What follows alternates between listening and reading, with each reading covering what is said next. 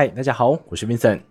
今天跟大家分享这本书，它的主题啊，我我我得讲，在过去我可能不会讲，就是它是讲思考的。我之前只要在书局如果看到啊，说哎，这本书教你怎么思考，或者说当你今天遇到一个大问题的时候，你可以如何去拆解它。我自己不晓得为什么看到这样子的主题啊，我通常都不会翻阅，因为我觉得说。今天一个人他活到二十岁、三十岁，那他习惯的思考方式，有可能是他从他的成长过程当中，他所学到，他认为这个。费力程度跟他最后可以达到的结果是他最满意的一个平衡，就好比说我今天动用这样子的能量去思考，后来得到一个还算可以的结果。那他今天可能不想要追求更高的，那你今天告诉我说有一个更好的思考方式，让我可以获得一个更好的生活，我才不屑呢，对不对？就是我觉得说我现在的思考方式就是我我最喜欢的这样子。可是呢，今天分享这本书，我得。非常老实的讲，其中想到了几个东西是我非常感兴趣的。我因为之前呢，可能是在看电影的时候，我自己都对科学这个东西是相当感兴趣。因为科学，老实的讲，它比很多东西都来得客观。今天你得提出个公式，然后提出很多实验的数据，经过很多同业高手的。就是彼此的去这个较真之后，发现你这个定理或者说你的理论是真的，那你这个东西才可以变成大家所认可的一个新理论。所以我觉得相对来讲，就是在科学界，可能在物理或者说化学这样子，它相对来说是比较客观的。而今天要分享这本书，它就是要来告诉我们这些普罗大众们，今天你即便不是一个物理学家，你今天不是一个科学家，你同样可以从。科学的思考角度来去想一下，你是否能够获得一个新的锤子呢？那为什么会用锤子来说明？因为只要你在这个网络上搜寻啊，就是关于思考方式，还是说你的思考策略，你一定一定很容易就找到一句话。那这一句话呢，是来自查理蒙格所说过的话。他当时在演讲以及在他著作当中都有谈到一句，就是说手上握着锤子的人。那他看什么问题都像是一个钉子。那这句话的意思是说，假设你今天的大脑里面只有一个思考方式的话，你遇到生活当中的大大小小不同形状、不同样貌的问题时，你都把它当作是同一类型的问题，因为对你来讲，你就只有一把锤子，你怎么可能？你怎么可能把这个问题看作是其他类型的问题呢？所以。我们今天的目的是这样子的：我们从科学的角度来看科学的实验精神是什么，并且从这个精神慢慢的去推出一个方式或者说一个策略了，来让我们之后多了一把锤子。当你遇到不同类型的问题时，当你得到一个新的资讯，当你看到一个事件发生的时候，你会有一个不同的剖析角度。来去剖析它吗？对啊，应该大概是这样子，没错。所以讲了这么多，我来介绍这本书了。今天分享这本书，它的书名叫做《高手决断》，而写它的人呢叫做万维刚。万维刚他在得到 App 这个平台上算是一个蛮知名的讲师，就是他在上面有非常多的课程，以及有非常多的，就是他作品都在上面。而今天就是，而今天这本《高手决断》是他将。他在平台上的某一系列的作品全部整合成这本书，所以你过去如果曾经使用过得到 App，你也可能曾经看过万维钢老师的一些课程。那这本书当中的某些内容，你可能就觉得说有点似曾相似。那讲到这边，先进到今天的广告时间。今天呢，想要跟大家分享的是一款跟人生大事有关的产品。其实啊，没有这么的严肃啦，这件事情就是睡觉。这次呢，我收到来自好菌家的邀请，所以呢，去试用了他们家的明星产品睡意益生菌。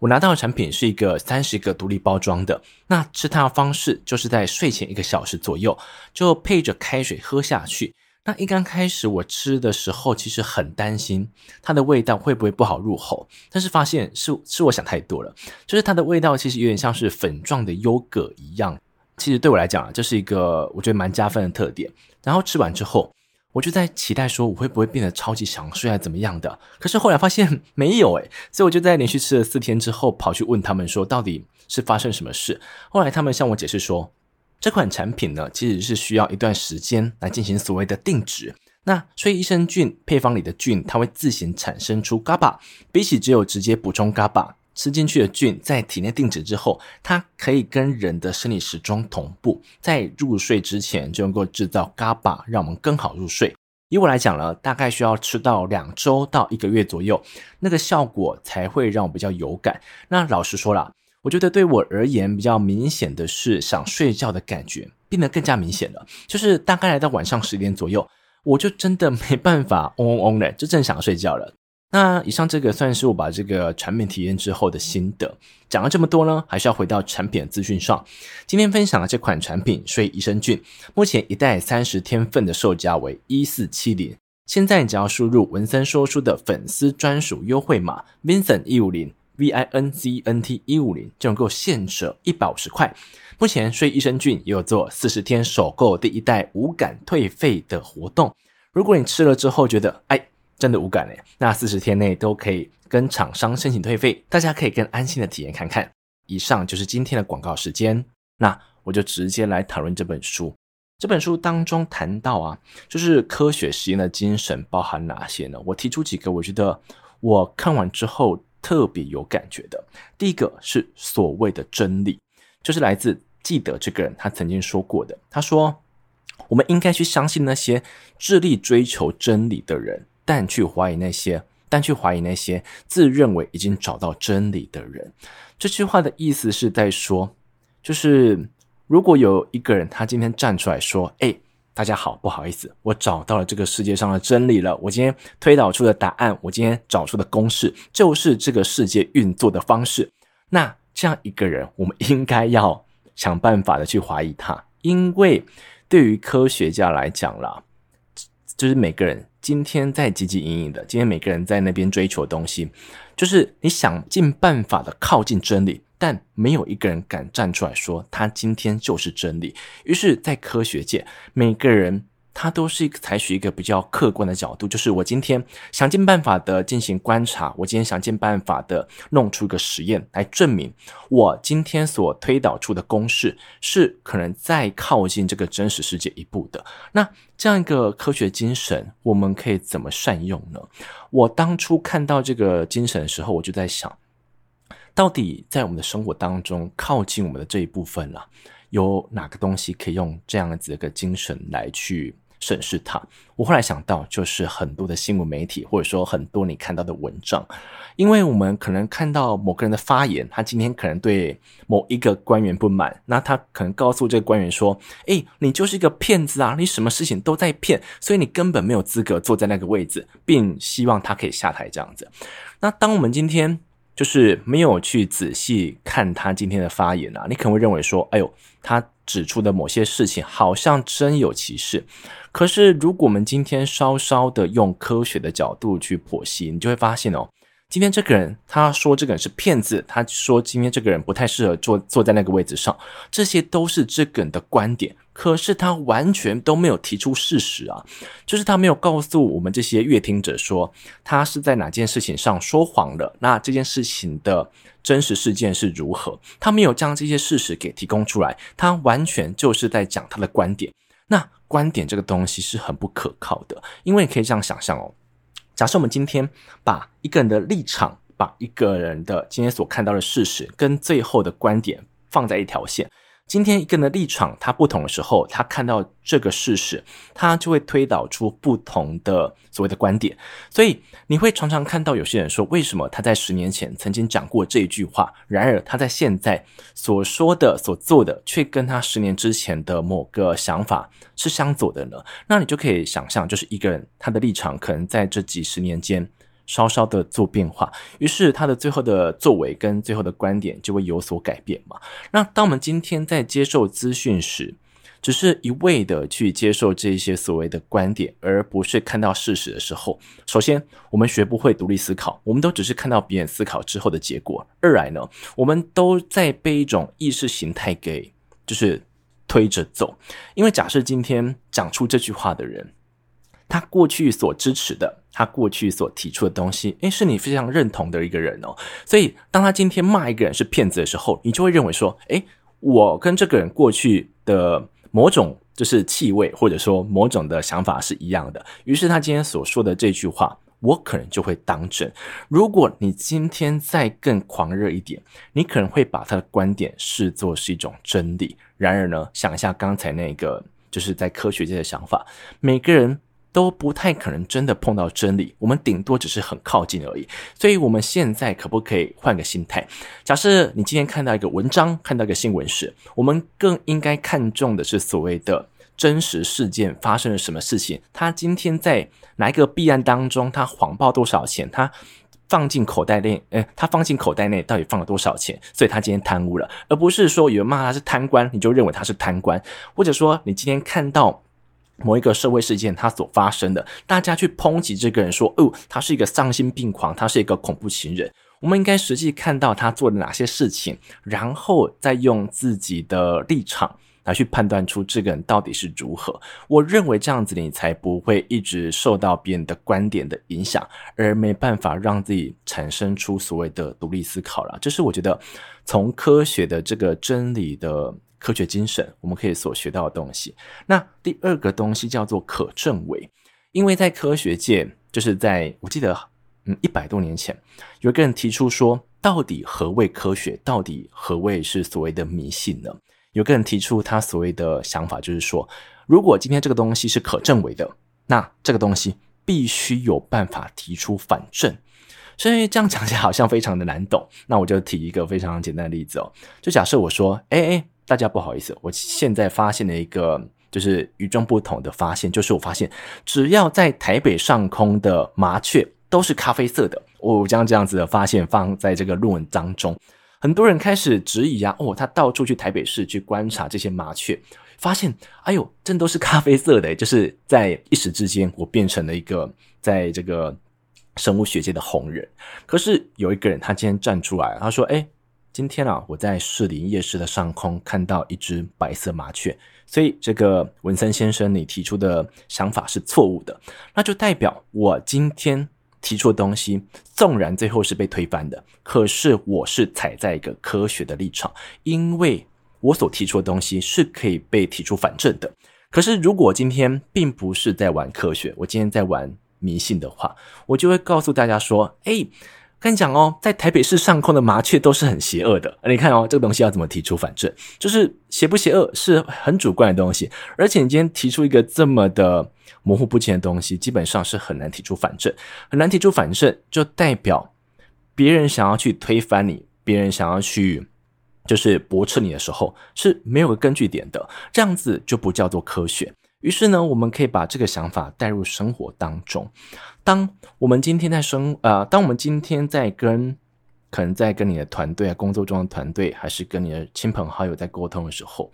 我们很容易陷入所谓的确认偏误。假设你今天在某个想法上，我们讲一个比较敏感的，讲这个家庭的组成好了。有些人认为说可以做一个，就是他觉得多元。的家庭组成是没关系的，因为有有些人可能就比较保守，他认为还是得走向过去那种传统家庭的建构方式。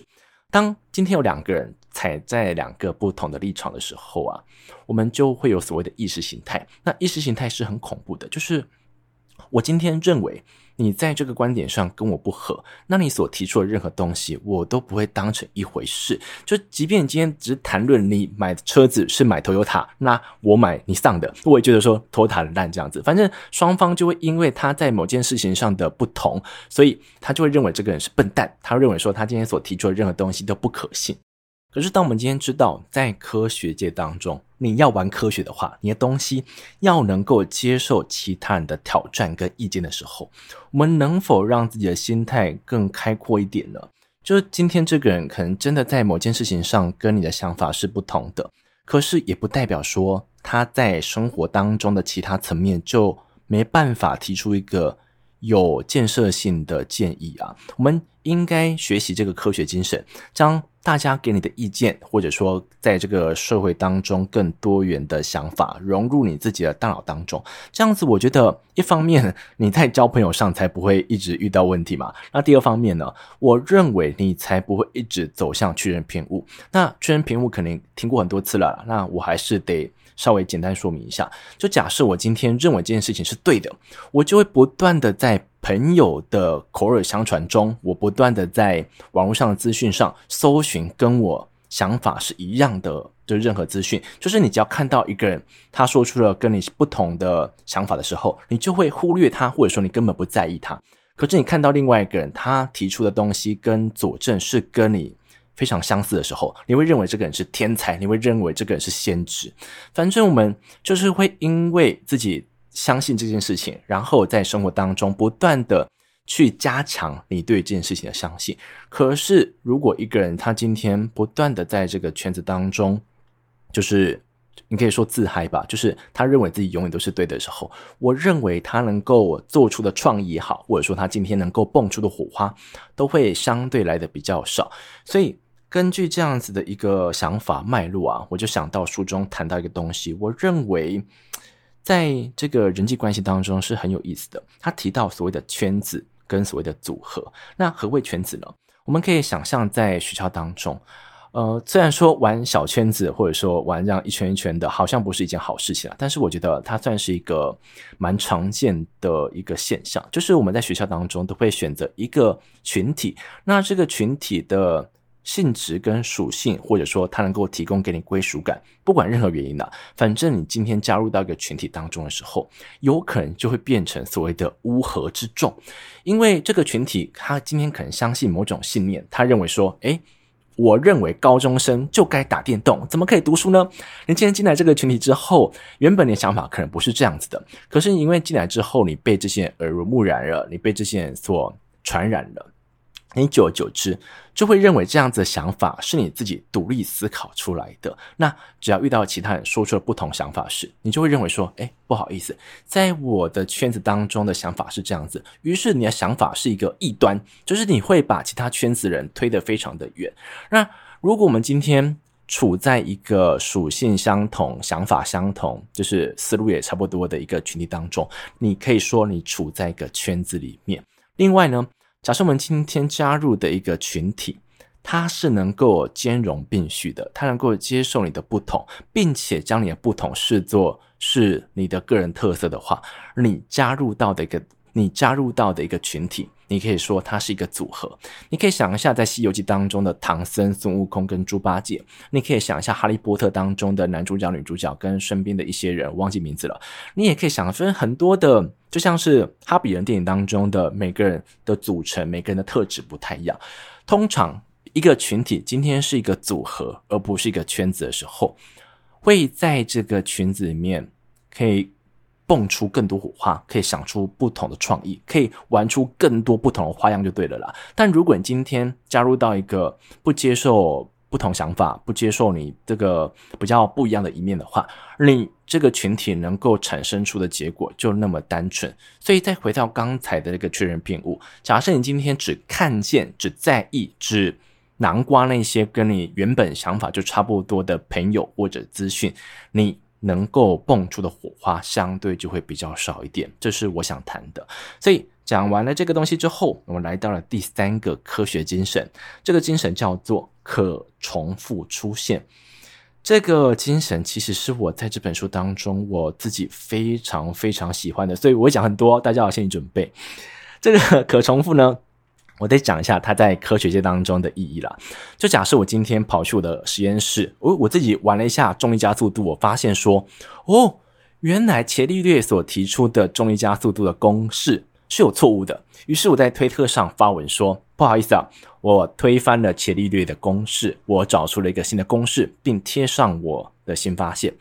各地的物理学家看到我这个发文时，他们都会吓了一跳，然后跑去他们的实验室开始做实验。后来他们可能发现，我这个实验在某些条件之下可以达成，或者说在某些条件之下，它是可以就是符合这个我提出的公式的。可是，在某些的比较特特殊的情况之下是无法实现，那我的这个公式就无法成立。因为对于一个科学家来讲啊，如果今天在相同条件之下，我无法在世界各地。大家可以想象到的地方，大家可以想象得到的地方，无法做出相同结果的话，你的发现就不具有价值。所以我们可以把这个科学精神放到我们的眼睛里面，因为这个精神可以改变你看待事物的任何方式。那讲的好像非常严肃。那我提出例子，第一个也很严肃啊。第一个例子来自这个罗斯福总统。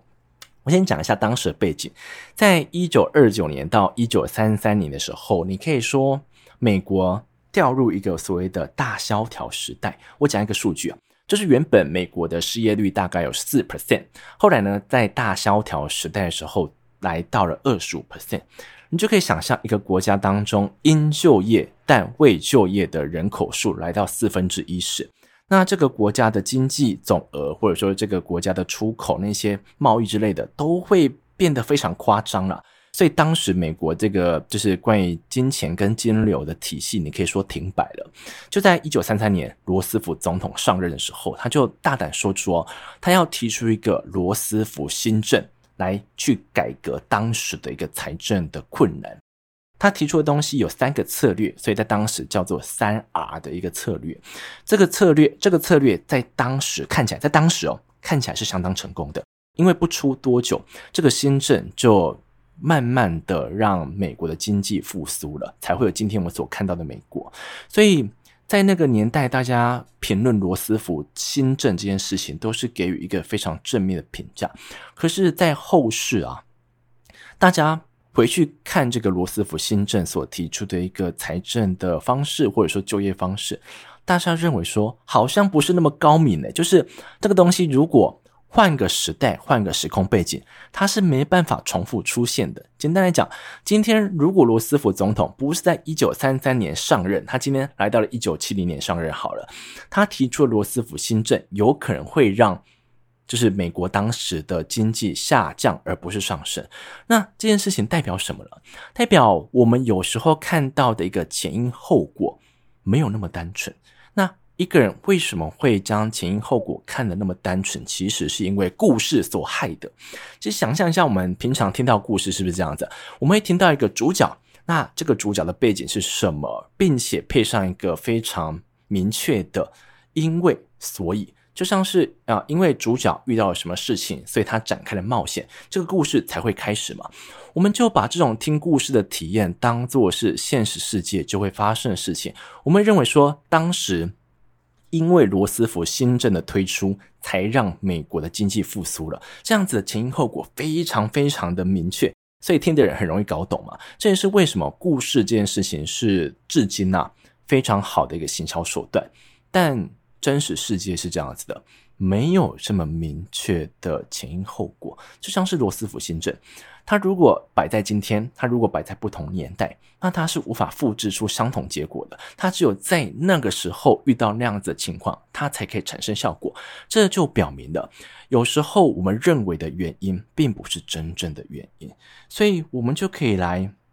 想一下。生活当中到底有哪些事情你可以来套用这个可重复性？我就来讲到我自己的案例，因为刚好在前阵子我去参加那个 YouTube 的聚会，那这个聚会其实是你的订阅满多少之后，你就会收到一封信，那这封信你可以选择一个时间，然后去参加这个聚会。我当时去的时候，加我总共有十个创作者。这些创作者们，哎，这还没开饭之前就开始聊啊，说你怎么会创立频道？你怎么会开始将这个频道走向这个面向这样子？后来大家聊到一个 相对敏感的主题，就是为什么流量掉了呢？那大家讨论这个主题时，一下子面露难色，那一下子又开怀大笑。后来我听到一个大家共同的一个共同点啊，就是在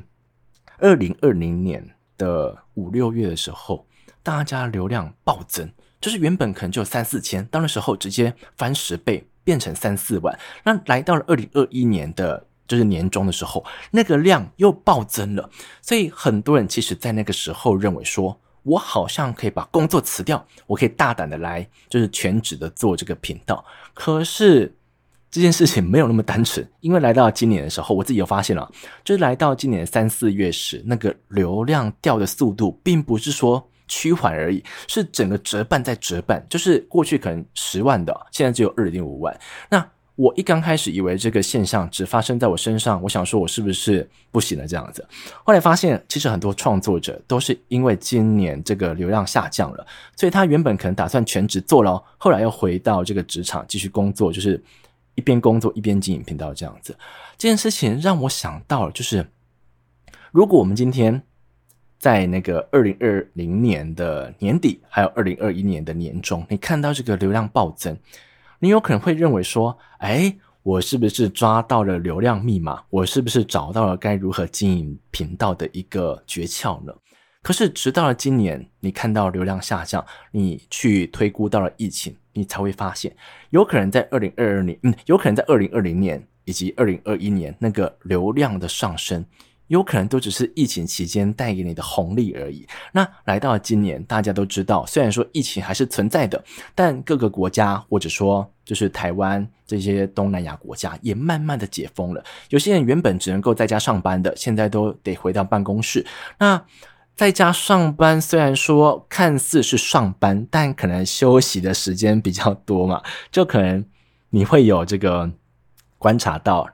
就是有些人在上班时会去偷看影片，这件事情我好像可以爆料一下。就是我身边有一个电竞圈的好朋友，他说，就是原本在疫情之前啊，他的就是直播流量如果就一千的话，他在这疫情之后，他的流量来到了三四千，就直接翻三四倍。那这个直播时间可能是上班时间，所以我们是不是可以大胆推估，很多人在上班的时候还在偷偷看的直播呢？再回到刚才这个问题，就是如果我们今天现在那个当下，你有可能没有发现哦，原来流量会上升的原因，并不是全然来自于自己，有可能这只是一个时运来到你脚底下而已。所以我觉得这件事情碰上刚才所说到的可重复出现，就是我如果今天经营频道的时机点不是在这个 COVID-19 的爆发期间，我可能在早些几年，或者说晚些几年。我今天没有捡到这个红利的时候，那我现在所看到的结果就不会是这个结果了，就代表说我今天把一件事情做好了也好，或者说我今天把一件事情做得很烂也好，有可能都不是我们当下所想到的原因。所以，我们从 YouTube 的流量来看到我们生活中的一些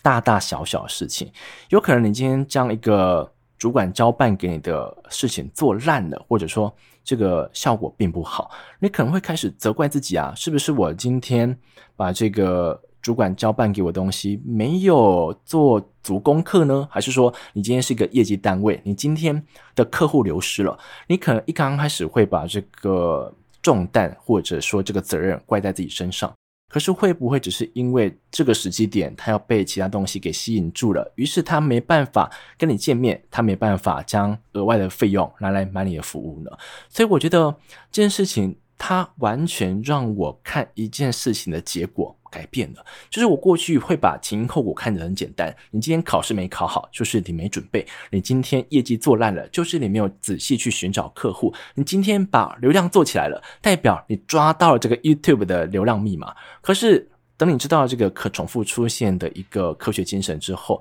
你会发现一件事情：它今天会高会低，它的成因都非常非常复杂。简单来讲，这个世界是随机性。高于这个可预期性的啦，所以你看到的结果，那个原因有可能都不是我们所猜想的那样子。我觉得这样子的想法，就是我非常的喜欢，也将这样的想法呢分享给各位。紧接着，我们来，紧接着呢，我们来到了最后一个科学精神。这个科学精神其实是一个一系列方式，它叫做从观察来到假设，来到实验，最后是质疑。关于这个东西呢，我得讲一下它在科学实验当中的意思啊。就假设我今天要提出一个跟光速有关的，好了，那我就是首先要去观察到底光速跟我今天想要去推导出的公式有何关联嘛？然后找出关联之后，你提出你的假设，认为说如果按照你的想法跟理论，那这个光速会产生何等的变化？最后你想尽办法找到资金去盖个实验室，将你这个实验。化作一个真实数据推导出来，变成一个论文嘛。最后一个阶段就是去质疑自己的，就是你的理论到底哪里是出错的，或者说你今天的理论哪里是有破绽的嘛？或者将这个质疑的任务交给其他的同业，让其他的科学家来看一下你的东西到底哪里可以再进行修改。这就是一个科学家今天走过这四个步骤的这个要诀。那我们在生活当中为什么不可以把这四个过程放到我们生活里呢？因为我们刚才有讲到嘛，在科学里面其实它是比较客观的，所以如果我们今天在生活当中，你活着活着，你生活着已经很累了，你怎么还去管客观的事情？可是我们如果今天把这一套方式放在生活，你可能要建立习惯，你可能要找出你生活当中哪里出现的问题，那用一个这样一个相对客观的方式，会不会有帮助呢？我告诉大家，今天 就是最近啊。我就遇到了一个相似的问题，刚好可以透过这个方式来进行验证。这个方式是跟什么有关系呢？可能跟你现在所听到东西是有关系的。就是我在前几周，我发现啊，在早上录音时，我的鼻音超级重的，很像是感冒那种感觉，你知道吗？那大概来到了下午三四点的时候，我这个鼻音才会稍微的好一点。这件事情让我前两天很烦，因为鼻音很重，就不太好录音。有些字呢会咬不清楚，那有些字会变得它的鼻音过重，所以你会听不出来它是嗯还是昂这样子。后来我就在想，我可不可以透过观察、假设、实验跟指引来想办法来去破解这个问题？我就这样开始做了。一刚开始，我先观察，就是最近我的生活当中哪里出现变化嘛？我刚开始注意到。原本早上起床的时候，我的气温大概会是在二十六度左右。那最近忽然降温变成了大概二十度、二十一度，这样子忽然下降五到六度，其实是蛮明显的。所以这是我观察到的第一个变化。那第二个变化呢？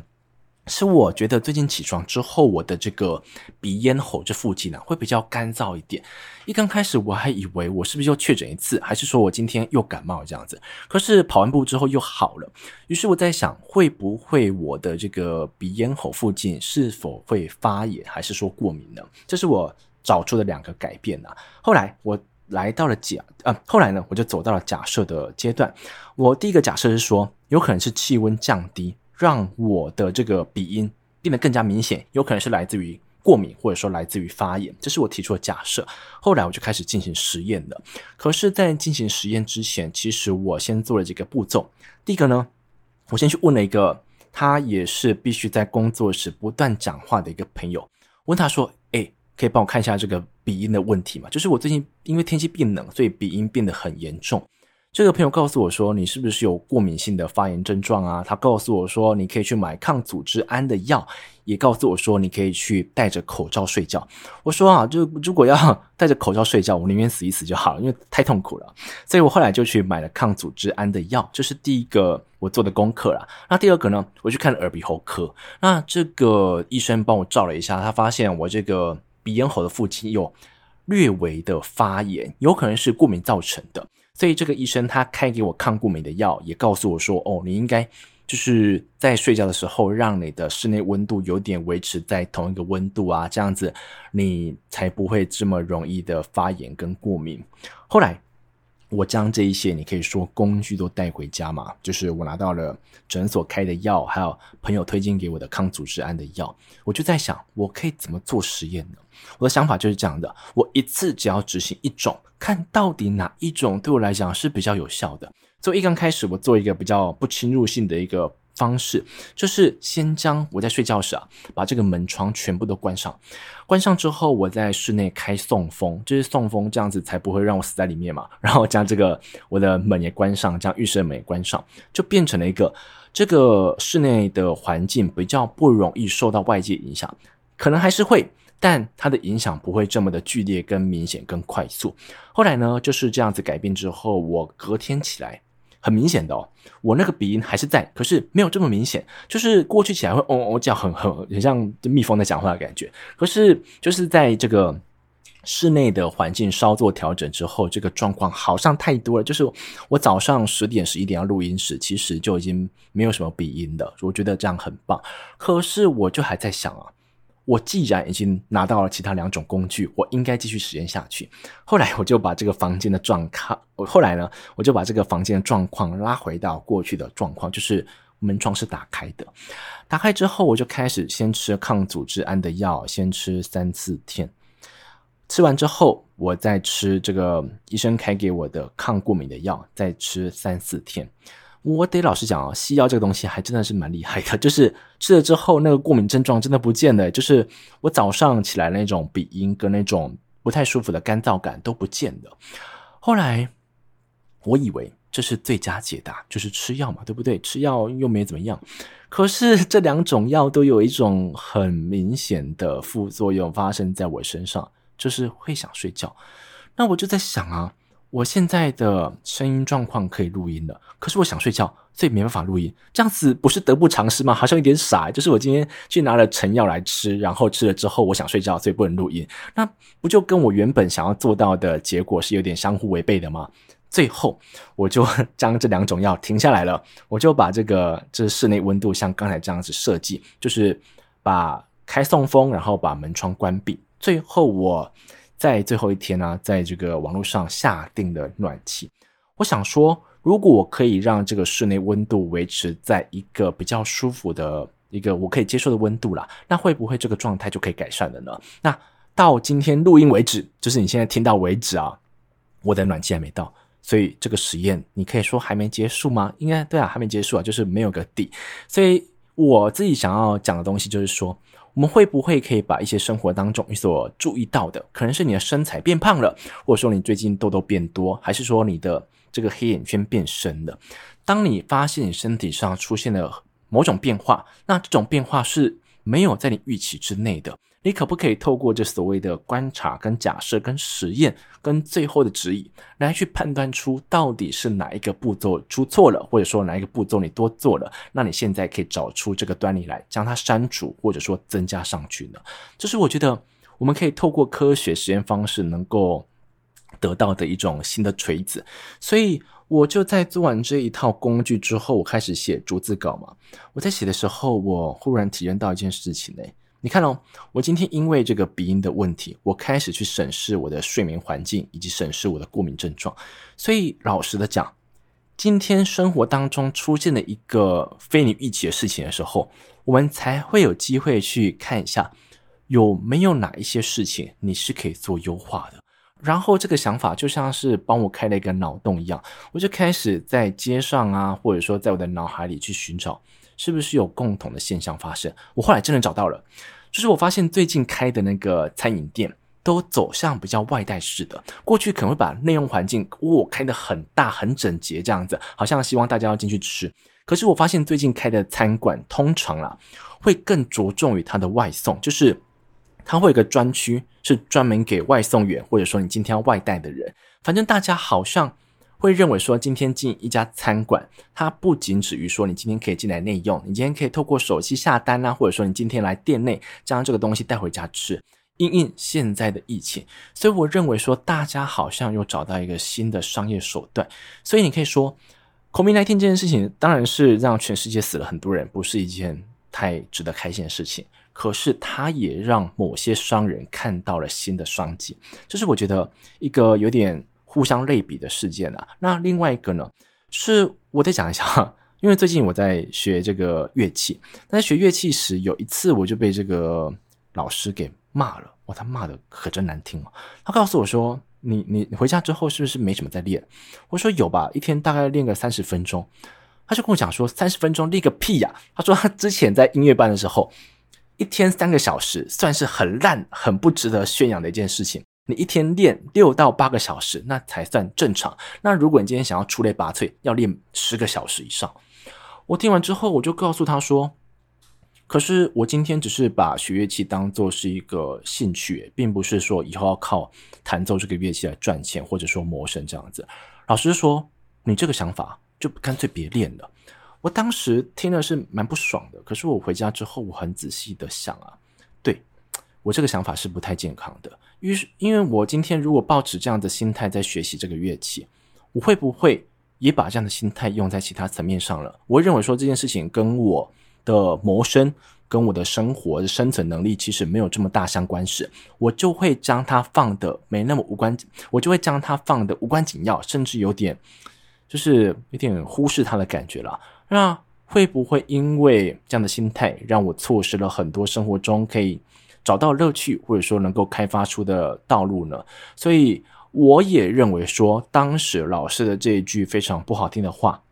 它算是一个我在日常生活当中重击。那那天被他念了之后，我还是就不爽了一两个小时这样子。可是也是因为这记重击，它才会让我去审视我到底在生活当中。可不可以去改变我的心态，或者说我可以找出更多时间来去培养兴趣这件事？这这都跟刚才所谈到的是一样，就是我们生活当中，如果我们出现一个所谓的改变，或者说一个突发事件，我们都没有机会去审视一下，到底今天你的生活、你的习惯的工作方式有什么可以优化的地方啊？那以上这一些，怎么怎么会被我讲得好像非常的严肃呢？那其实以上这些呢，就是我从今天分享这本书当中所挖到的、所整理的几个重点。所以最后，诶，大家应该很熟悉的，就是我会分享一首歌嘛。那我得讲一下这首歌，我真的没有想到说我可以在这个歌手，因为这个歌手我从很小的时候就听过他的歌了，可是就是没有让我想要去分享他某一部作品的一种动力。可是就在前几天，我在吃早餐时，我。轮播到了这首歌，我看了他的 MV，看了他的歌词，仔细听他的编曲，我认为这一个作品可以说是一个艺术品。我怎么会把它捧得这么高呢？那今天要分享这首歌，其实是王心凌所唱的《大眠》。一刚开始，你可以先享受整部作品，你可以看他 MV 搭配他的歌曲跟他的唱腔，诶，非常的就是融合在一起，非常好听。后来呢，你可以一步一步的剖析，先看一下 MV 到底在演什么。后来可以听一下的他的，后来可以听一下他的编曲，你会发现说，他的第一段副歌唱完之后，进入到一段的中间间奏的时候，他的小提琴进去了。Oh my god！我认为那是一个画龙点睛的效果，就是好好听哦。这是这是我第一个发现到的惊奇点。那第二个呢，是他的歌词，他的歌词，我看了那个歌曲下面的解释啊，当时王心凌拿到这首歌的歌词的时候，他花了一个小时去消化它啊。因为这首歌是在讲所谓在情感当中啊，如果你的对象他今天，呃，就是建构出一个非常完美的粉红泡泡，告诉你说，我今天的所作所为，虽然说看上去好像对你不是那么的公平，可是我都是为了你。或者说为了这段关系好啊，傻蛋这样子，就是有点情感勒索的感觉，就想尽办法的将你困在这段感情当中。你可能你的姐妹、你的兄弟又告诉你说，啊，这段关系不值得你再留恋了。可是因为你的对象不断的给你这个粉红泡泡，不断的加强，你就会认为说好像还有希望。我觉得这首歌的歌词将那样的心境讲得非常透彻，所以我就要讲那，所以呢，我在这边要讲他的歌词给大家听啦。他有一段歌词讲到：“原来被催眠真有意思，我乐于做个敬业人质，没空再去对谁解释，是我自己把自己挟持，不关他的事。”你看哦，是不是很有感觉？就是。你的亲朋好友都告诉你说，这段感情不值得你再继续待下去了，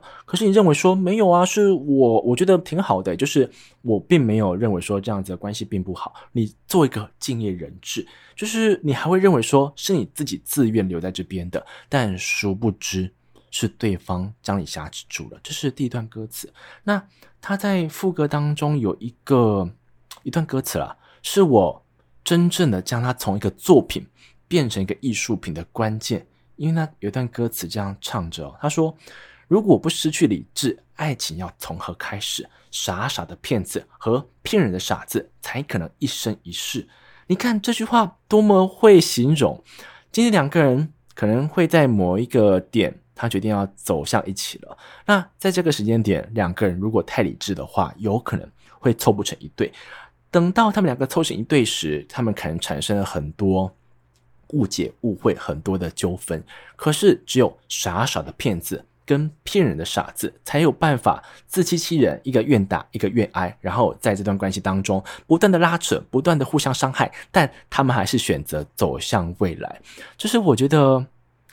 这段歌词非常玩味的一点，虽然说你的解释可能会跟我不一样啊，但是还是老话一句嘛，就是每个作品、每个歌词、图画，或者说任何的歌曲，对于每个人来讲都会有独特的意义啦。这是对我来讲的意义，这也是我今天想要跟大家分享的歌曲。最后呢，回到这本书，我认为这本书适合怎么样的人呢？我得讲一件事情，这件事情可能对于某些人来讲是蛮关键的。这本书因为它的作者是大陆人。于是当中会讲到一些相对敏感的例子。如果你今天对于这些两岸问题，或者说你对于中国大陆有某些